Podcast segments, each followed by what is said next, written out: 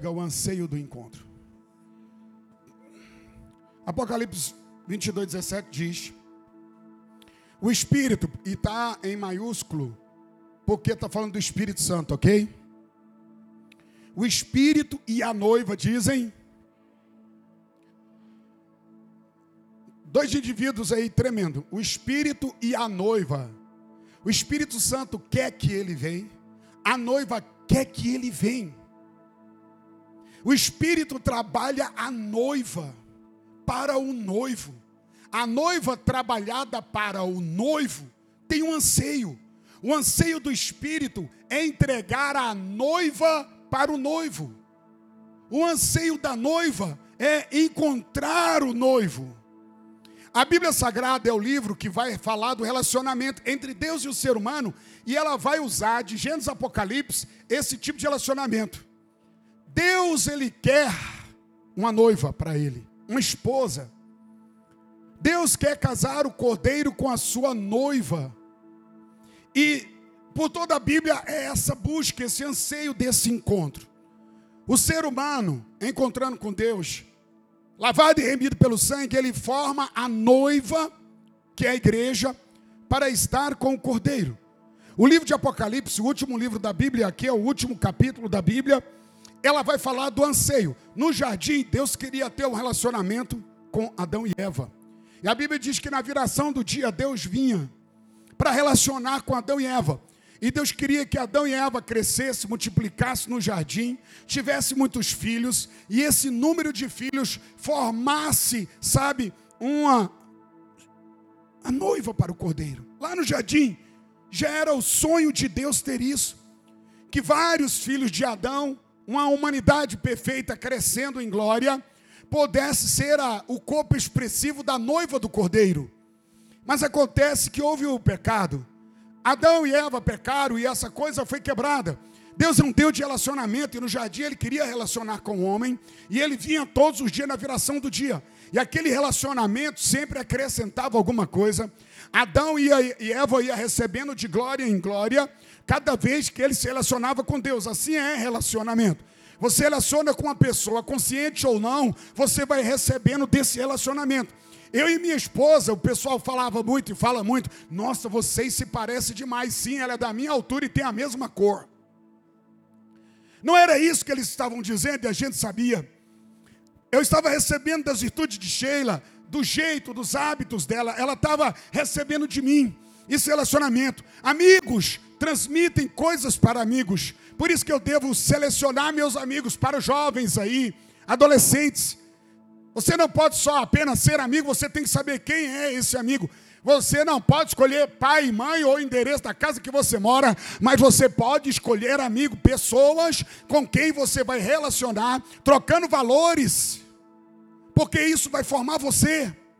Porque relacionamento tende a fazer isso conosco, e é normal, ele foi criado para isso. Relacionamento entre pais e filhos, filhos e pais, irmãos e irmãs, irmãos e irmãos, amigos e amigos. A Bíblia fala da amizade, tem um poder tão grande que diz assim: olha, ame o amigo em todo o tempo, mas na angústia que nasça um irmão. Irmão, sabe, recebendo o mesmo DNA, mesmo valor, sentimento. Agora, lá no jardim, Deus queria isso, e quando Deus relacionava com Adão e Eva, Ele vinha sempre deixava isso, porque isso é implícito para mim e para você. Se você quer parecer-se com Jesus, então vai se relacionar com Ele, vai ler a palavra e tirar tempo de comunhão com Ele. Porque se parecer com Jesus não é apenas vindo aqui no culto da igreja, faz parte também, é uma pequena parte, porção que você recebe, e é importante vir à igreja, porque é a vida de Deus fluindo na coletividade. Mas Deus é um Deus também do individual, onde Ele fala para você: ó, entra no teu quarto, tranca a porta e busca o Pai que em secreto vê, e em secreto vai te recompensar. Eu preciso desenvolver uma intimidade com Deus, um relacionamento profundo com Deus. Eu quero me parecer com Jesus. Quantos querem se parecer com Jesus? Jesus é o modelo de filho que o pai espera. Quando Jesus estava entre os apóstolos ali, o céu abriu, houve um trovão e uma voz que dizia: Esse é o filho que eu tenho prazer, esse é o filho que me alegra, esse é o filho que eu celebro. O modelo que alegra Deus é o modelo Jesus. E se você quiser impresso em sua vida, é importante ter relacionamento com o Senhor. Uau! Eu oro. Eu entro no meu quarto, eu vou desfrutar do Senhor falar com o Senhor, chorar, ler a palavra. Quando estou entendendo isso, quando estou entendendo, está pegando, está pegando, eu preciso me relacionar. Uau, eu vou ficando parecido com Jesus, porque eu sou parecido com as pessoas com quem eu me abri a elas. Nós nos parecemos como marido e mulher, eu Sheila me pareço, você se parece muito. Com a pessoa que você está muito junto, você se parece, não apenas na aparência, a gente está falando de essência de algo aqui dentro, preste atenção. Pessoas que você ama e você admira, você se abre a ela inconscientemente, começa a reproduzir até o que ela faz, até o que ela gosta. Sabia disso? Abra-se para o Senhor Jesus. Abra-se para Ele. Agora eu estou falando do grande anseio, porque no jardim, Deus fez um jardim, colocou o homem lá dentro. Como é que podem pensar que Deus é mau? Se Deus fez tudo de bom e de tudo de bom que Ele fez, Ele colocou o homem para liderar tudo aquilo que era bom e extraordinário que Ele fez. Você tem dúvida do amor de Deus? Você tem dúvida que Deus te ama, que Ele cuida? Olha que coisa poderosa, fez o jardim, as coisas melhores que poderia ter, e lá ele colocou Adão e Eva para aquele ambiente bom, gostoso, saudável. Ele tem um relacionamento. Adão e Eva acabam falhando e eles pecam, e eles são tirados do jardim. Últimos versículos do capítulo 3 de Gênesis, nós temos algo chocante. Expulso o homem do jardim. Deus coloca um querubim e uma espada flamejante para impedir que o homem chegasse à árvore da vida e agora o homem fora do jardim vai ter que trabalhar a terra da onde ele foi tomado, da onde ele foi tirado, cados e abrolhos, sofrimento para o homem. Há uma promessa desde o jardim e Deus tem um anseio de encontrar na humanidade durante a Bíblia Sagrada. Você vai vendo homens e mulheres que durante a jornada da vida eles entenderam Deus.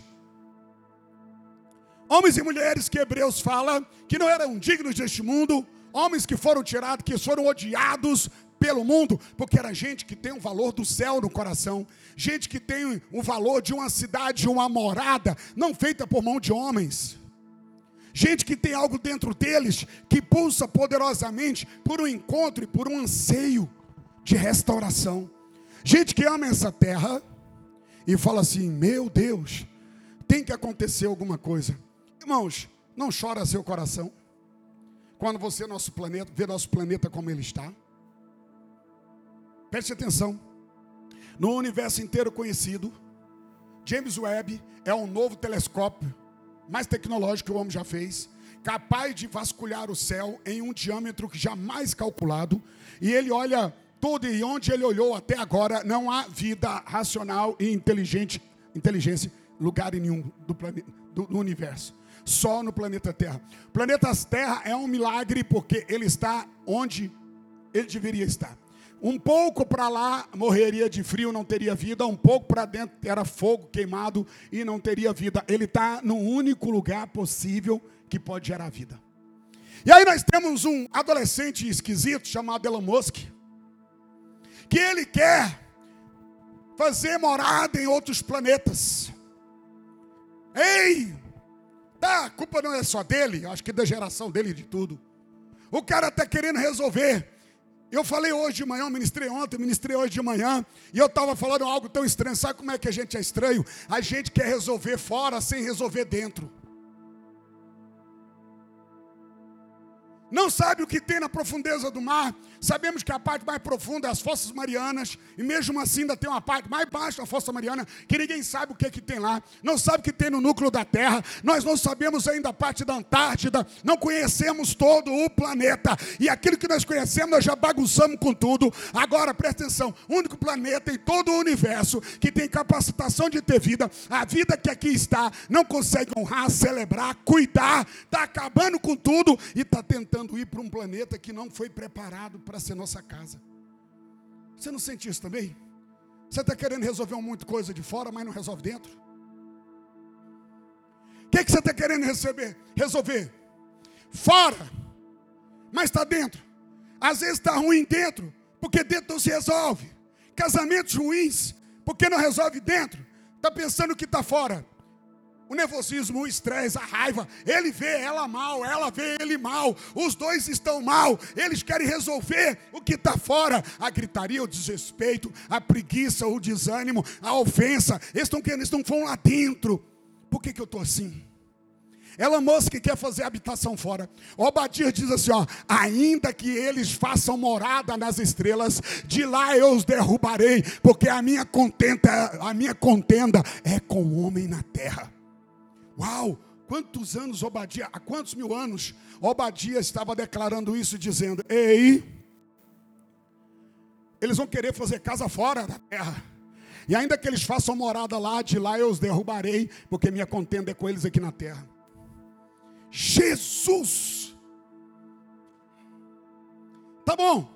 O anseio, o desejo de um encontro. Eu encontrei Jesus.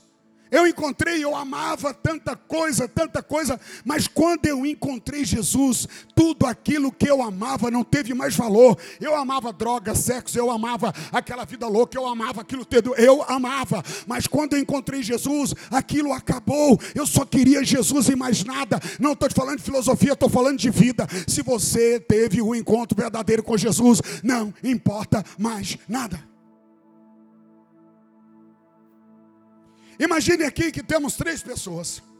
Temos uma pessoa cheia de vida, saúde, movimento, e ela está aqui.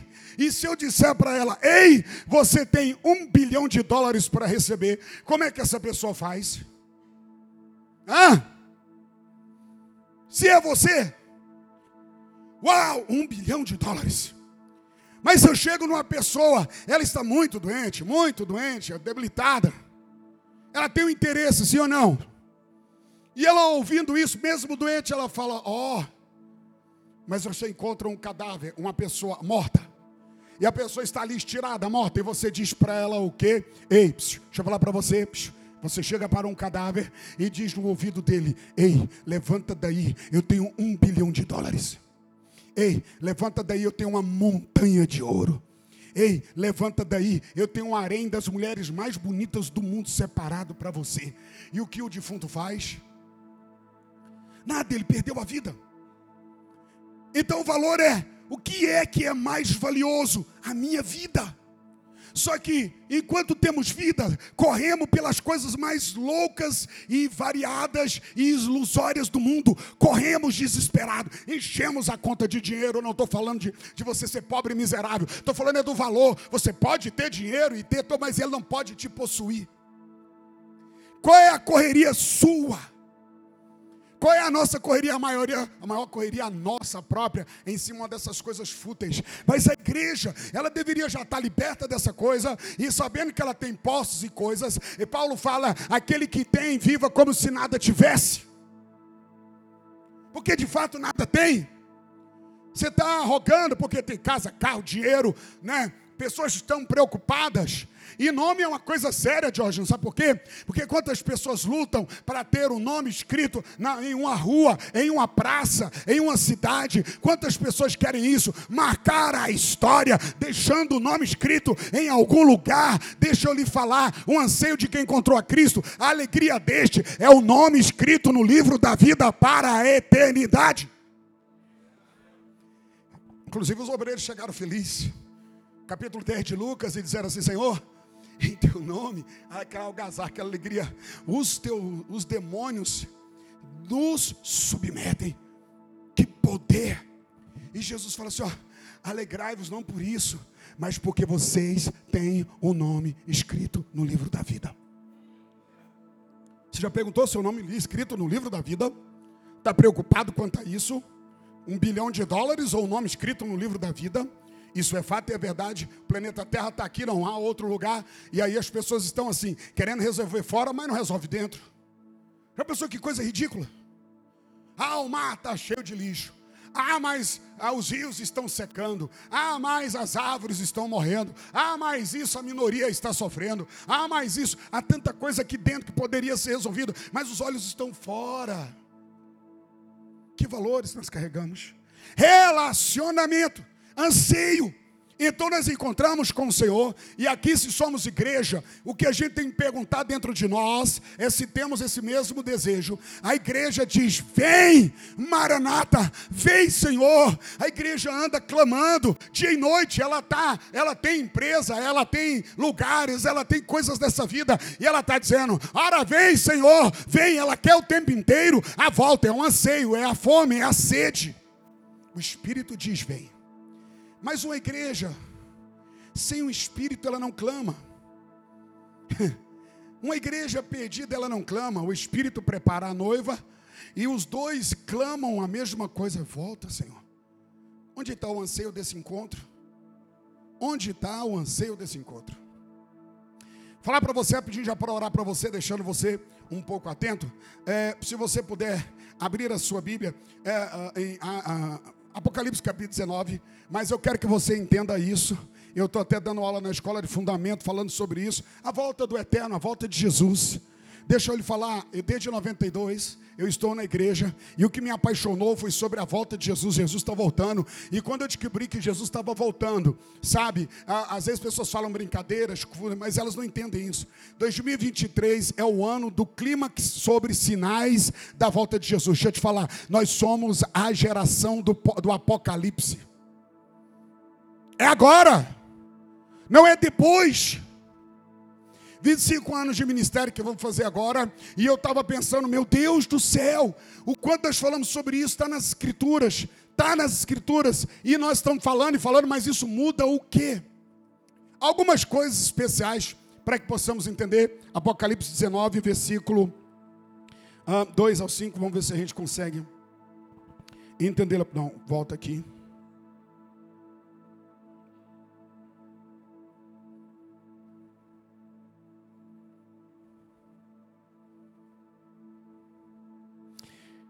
Vamos lá, versículo 5. Diz assim: Saiu uma voz dos trandos, exclamando: Dai louvores ao nosso Deus, todos os seus servos, os que temeis, os pequenos e os grandes. Então ouvi uma voz de grande e numerosa multidão, como de muitas águas, como de fortes trovões, dizendo: Aleluia, pois reina o Senhor nosso Deus, o Todo-Poderoso. Alegremos-nos, exultemos o Todo-Poderoso alegremos-nos, temos e demos glória, porque Deus, que são chegadas as bodas do Cordeiro, cuja esposa a si mesma se ataviou. Apocalipse está falando de uma noiva que a si mesmo foi adornada. É uma aplicação pessoal. Eu me preparo para um encontro com Ele. Ataviar é embelezar-se. Sabe, eu estou vivendo com Deus um relacionamento, sabendo que eu vou me encontrar com Ele. Uau, eu vou encontrar com Ele uma noiva que a si mesmo, ela se organizou, ela não esperou. Irmãos, nós estamos vivendo uma fase tão doida, que tem gente lá fora ensinando como a gente deveria ser como igreja. tem pessoas criticando a igreja. É porque igreja não deveria ser assim, porque igreja não é assim, igreja é assado. Deixa eu te falar uma coisa de verdade. A noiva, ela mesmo se atavia porque ela escuta o, espírito que a prepara. Estou preparado para encontrar com meu Senhor? Eu estou preparado para encontrar com Cristo. Deixa eu falar algo rapidamente para você aqui, de tudo. É, Mateus capítulo 24, quando vai falando das grandes sinais que acontecem na última geração, ela, ele vai dando sinais absurdos da última hora. Deixa eu lhe falar claro: Mateus 24 está cumprindo todo dia. Todo dia chega notícia no seu celular, no seu smartphone, em todas as mídias estão acontecendo. Saravaida de fogo que queimou lá no Havaí, você lembra disso? Pegou fogo, gente saiu do carro e pulou no meio do mar, queimou tudo. Coisa coisa louca, tufão de fogo, terremoto na Líbia, meu Jesus eterno, inundações aqui no sul do Brasil, Brasil que não tinha terremoto, já começamos a sentir terremotos no Brasil, o psicológico do ser humano. Paulo escreve no capítulo 3 sobre o perfil psicológico do ser humano, e ele aponta 18 características endiabradas, eu vou dizer assim: arrogância, soberba, amantes de si mesmo, imorais, Se você pegar tudo que tem ali, são 18. Então tá bom. O número do homem, segundo a Bíblia, que número que é o número do homem? 6. 18 é 6 vezes 3. O homem estaria profeticamente afetado na sua mente, seu espírito, sua alma. E a característica seria a manifestação da ingratidão. Você sabia que onde há ingratidão há violência e imoralidade? A Bíblia fala no livro de, de Zacarias, capítulo 12, que Deus usaria Israel, Jerusalém, Israel todo, como uma pedra de peso, e a nação que tentasse carregar seria esmagada. Deus está declarando, sabe, aqui ainda no capítulo 19 de Apocalipse, Deus está dizendo: olha, quando foi escrito esse capítulo aqui, João Batista estava na ilha de Pátimos, e ele fala que as ações que Deus faria nos últimos dias, que está no sexto selo, essas ações faria com que o rio Eufrates ia se secar. O sexto selo, sinal que o selo foi tocado. Tem alguém esperando um som. Pá! Ó, oh, o sexto selo. Não, só iria perceber que o selo tocou por alguns sinais. O sexto selo seria tocado e o rio Eufrates iria secar. O rio Eufrates secando, irmãos. E lá diz que 200 milhões de soldados marcharia contra Jerusalém.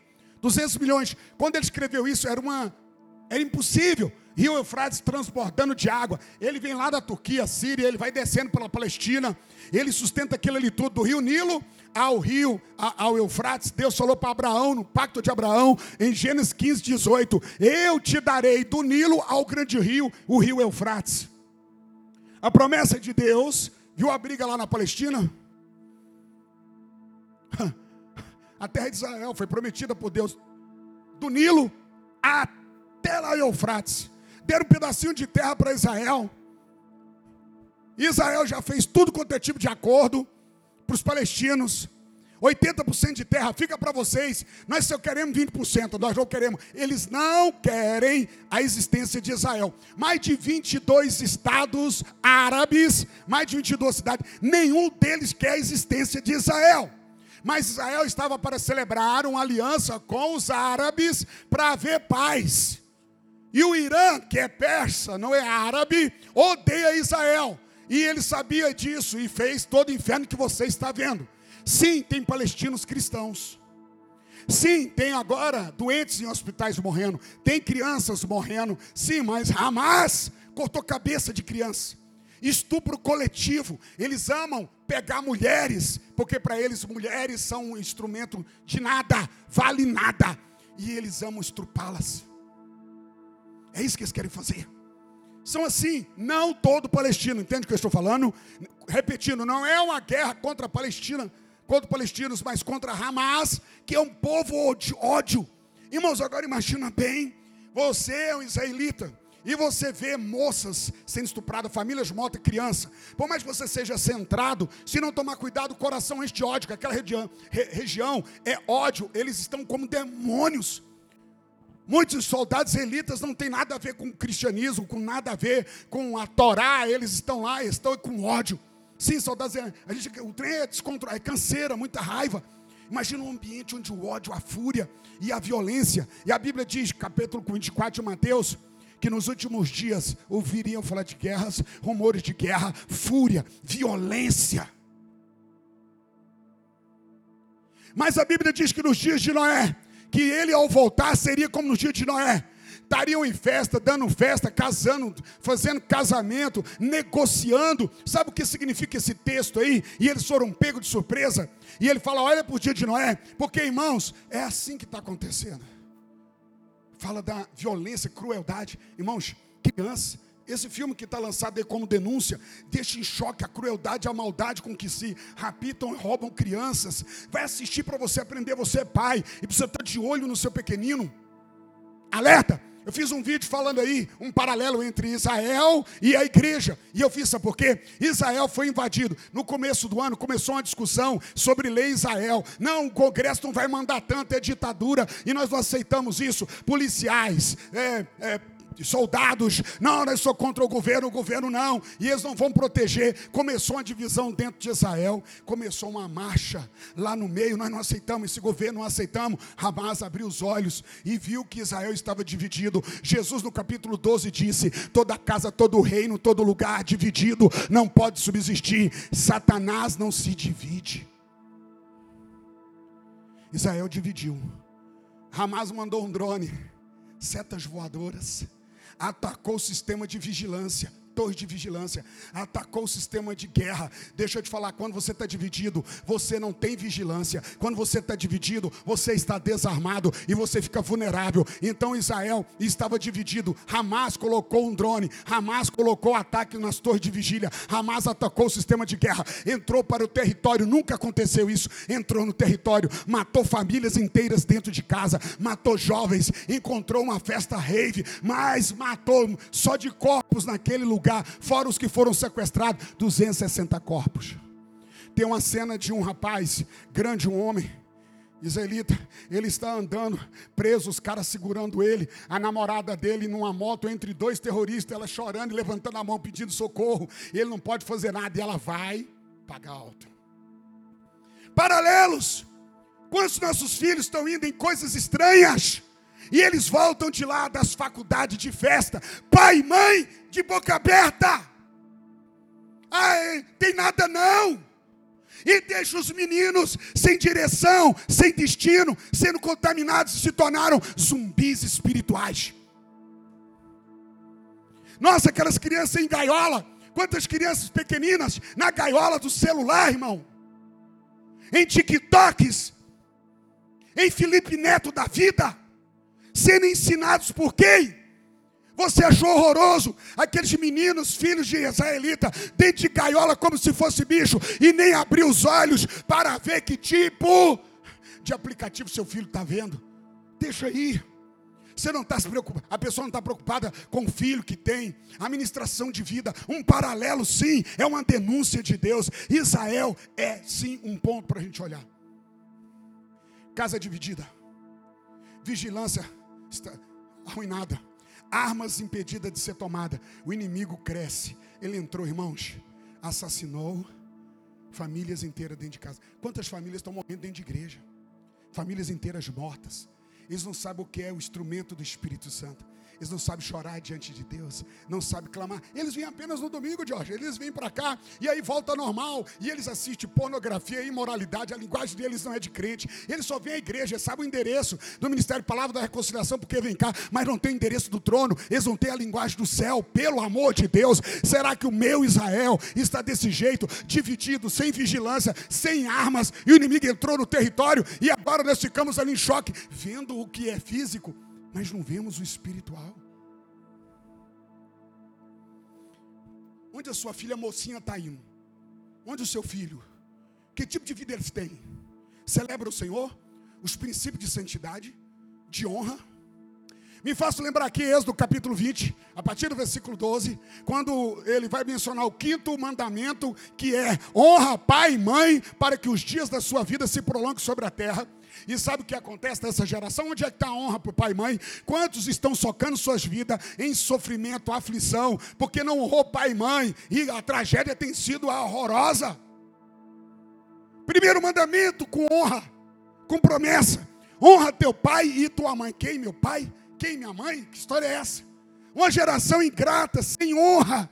Uma igreja que não celebra pastores. Nós vamos ter uma festa. Eu estou dizendo, vamos embora, gente. É igreja. Festa da igreja. Ah, não, é porque eu tenho. Você vai celebrar o quê? Tu é igreja. Tu é igreja. Eu falei que relacionamento, ele transfere coisas. E eu preciso orar, buscar a palavra. Eu estou vendo. Aí sabe o que acontece? Assim como nos dias de Noé, Noé pregou 120 anos. No dia de Noé, eles casavam, davam-se casamento, mas eles não viram quando veio a repentina destruição. Jesus falou, assim como, ou seja, igual naqueles dias. Eu vou te contar o que acontece. A Bíblia fala da ingratidão, da insensibilidade. Já estou fechando para orar com você. Insensibilidade. Sabe o que acontece conosco, Glauber? Nós abrimos aqui e fazemos assim, olha só, ou como é que nós estamos dando, tocando, porque quanto mais aumenta a tecnologia, mais nós estamos adoecidos, mais nós estamos longe de relacionamento, mais nós não sabemos honrar, mais somos frios, mais somos insensíveis, estamos marchando com a tecnologia para o perfil daquilo que Paulo denuncia pelo Espírito Santo, ou o Espírito Santo através de Paulo, lá em Timóteo capítulo 3, e ele está dizendo assim: ó, os homens seriam amantes de si mesmos, seriam cruéis. Irmão, cortaram a cabeça de crianças, cruel, estuprando mulheres, pedindo socorro, ajuda. Homens, meu Deus, pegaram homens e põem com a venda nos olhos, uma fita, mão amarrada, cavaram um buraco cheio de pneu e manda eles andar, eles vão andando, e quando eles caem no buraco, pá, tiro na cabeça chutam eles, eles vão caindo mais de 30 repetições, repetições, eliminando homens, homens cruéis, estupram, violentam, assassinam, torturam crianças, jovens, estão moendo tudo, estão confundindo a cabeça de todo mundo. É menina achando que não sabe o que é, se é homem, se é mulher, é menino achando que é mulher, e eles vão dizer: é isso mesmo, é isso mesmo, é isso mesmo. E a igreja está de que jeito? A igreja está dizendo: Maranata, ora vem, ora vem, Senhor. A igreja incomodada, a igreja apaixonada. Eu só preciso de Jesus, eu quero Jesus. Mais nada, Jesus volta. Eu tenho uma empresa, eu tenho casa, eu tenho família, mas o anseio está aqui dentro. Volta, Senhor. Eu não perdi o fogo. Eu quero orar. Eu vou me casar, mas eu estou ligado. Eu casei com Sheila, ligado na volta de Jesus. Tem gente que parou de pensar na volta porque está pensando no casamento físico. Tem gente que parou de pensar na volta, porque quer a casa própria, que querem mais coisas. Viu a história do morto? O morto, você fala com ele, eu tenho bilhões de dólares, eu tenho diamantes, eu tenho. E ele não quer saber de nada, porque a única coisa que interessava para aquele morto era a vida. Você está iludido com o quê? Agora veja a insensibilidade. Você está achando que é brincadeira? E nós abrimos o celular e nós choramos, pastora Meire. Mataram crianças. Olha essa moça com a roupa suja porque foi violentada.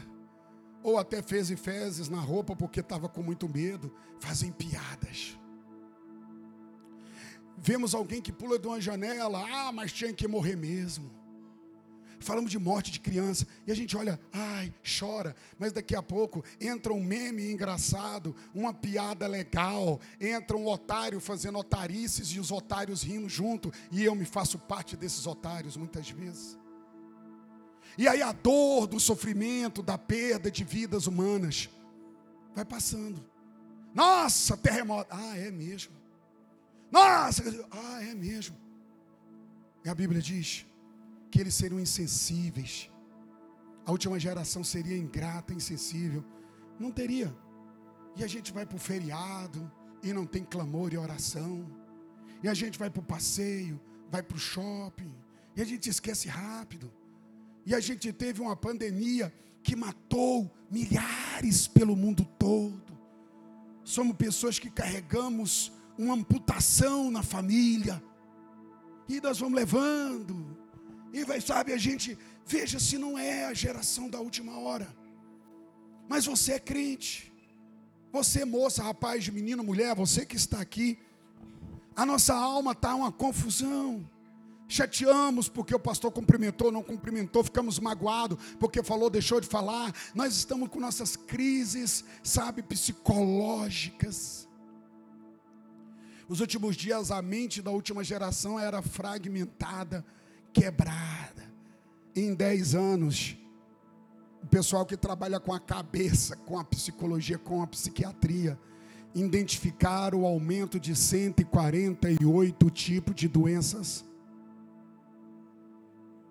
na mente.